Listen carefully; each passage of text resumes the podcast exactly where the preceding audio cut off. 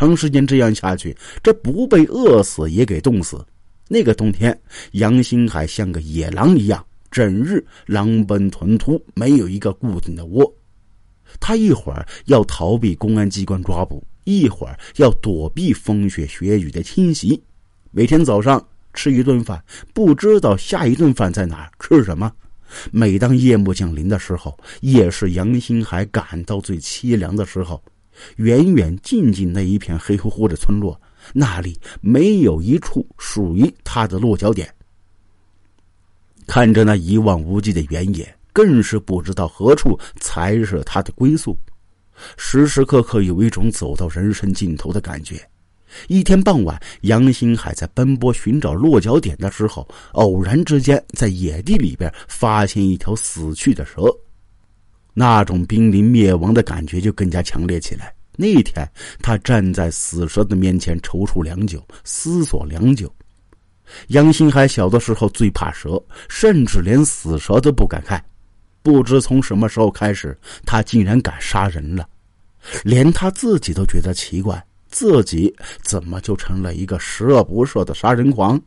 现在在他杀了多人之后，再看这条死蛇，他不但一点都不害怕，甚至对死蛇生出一点怜悯的心来。他觉得死蛇对他来说是一种征兆，预示着他今后的日子将多灾多难。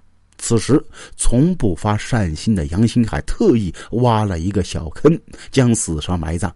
像是在埋葬自己的罪恶一样。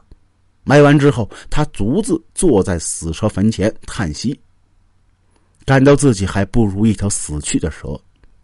死去的蛇尚且有安身之处，何处才是他的存身之所呢？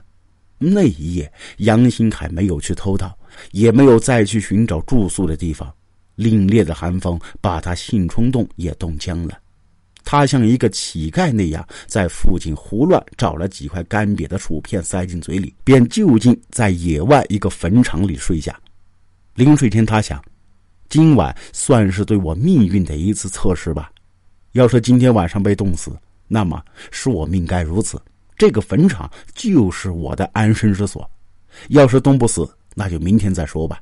总之，他要在奔波当中寻找新的犯罪目标，在犯罪中寻找新的生活。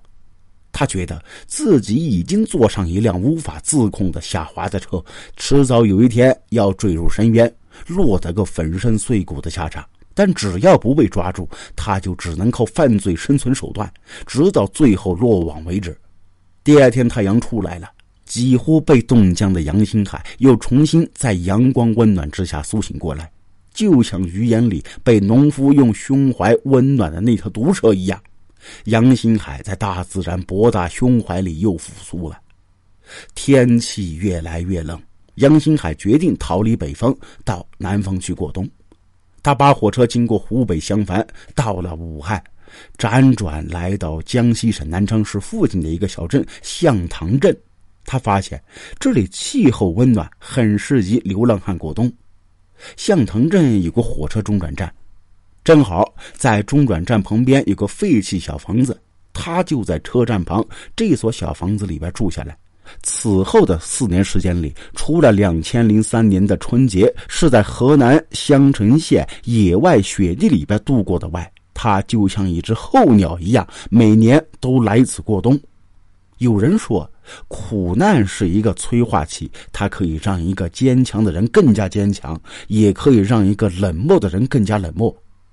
杨新海就像一头放归旷野的狼，经过一个寒冬的苦练，野性一下被激发出来。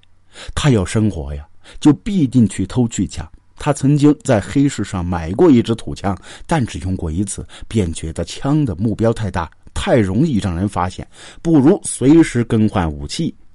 偷着铁棍用铁棍，买到铁锤用铁锤，用完一次就扔掉。他完全用一个征服者的冷眼去观察、去体味所有被侵害的对象。他认为他可以使用一切残忍手段去占有他想占有的一切，杀人、强奸、抢劫。已经很自然成了他实现某种犯罪目的的一种手段。此时的杨新海逐渐成为一个毫无人性的冷面杀手。二零零一年的春天到来的时候，杨新海也渐渐度过心里的寒冬季节，又开始活动了。先是在灵隐县的一个农户家偷了一辆破自行车，又利用夜色掩护多次入户盗窃一些财物，然后继续走村串乡卖一些小百货，以此做掩护，继续寻找新的犯罪目标。就如同孤狼终究是要吃肉的。杨新海那双眼睛没闲着，他一边靠偷盗维持生活，一边四处搜寻下一个侵害目标。二零零一年八月中旬，杨新海来到和驻马店市毗邻的漯河市，照旧像个瘟神一样四处游荡。一天呢，他来到离漯河市只有三十来公里灵隐县巨林镇纺车刘村。从漯河市郊区灵隐县沿幺零七国道向许昌市方向前进，大约二十分钟之后，即来到位于国道旁的巨林镇。在东行三四里，就是这个镇的纺车刘村。这个村子的西北角有座向北南的四间平房，平房前有走廊，最西间为厨房，有向南开的单扇木门。这是村民邱云仙的家。这个四十二岁农村妇女带着十四岁的女儿和十一岁的儿子住在这儿。不想啊，这个祥和幸福的家庭被杨新海那双恶毒的眼睛给盯上了。二零零一年八月十三号晚上，杨新海在纺车刘村南一个村的煤球厂偷了一根钢钎，骑着偷来的自行车来到邱云仙的家门口，意欲实施强奸犯罪。但他发现这天色已经微微明，已经有早起的人吆喝着耕牛下田犁地，他只得打消这个犯罪念头，把准备作案用的钢钎塞进邱云仙家西边的麦秸垛里边，骑着自行车回到灵隐县城。二零零一年八月十五号凌晨一点钟，恶魔杨新海骑着偷来的自行车再次来到这个地方，为防止走路有响声。他特意穿了一双浅灰色球鞋，按照事先看好的地形，直接到了邱云仙家西边那个垛子里边跟前，将自行车靠在麦秸垛上，将事先藏好的钢钎抽出来，像一个幽灵一般潜进了邱云仙的院子。院子里边很幽静，整个村子也是一片沉寂。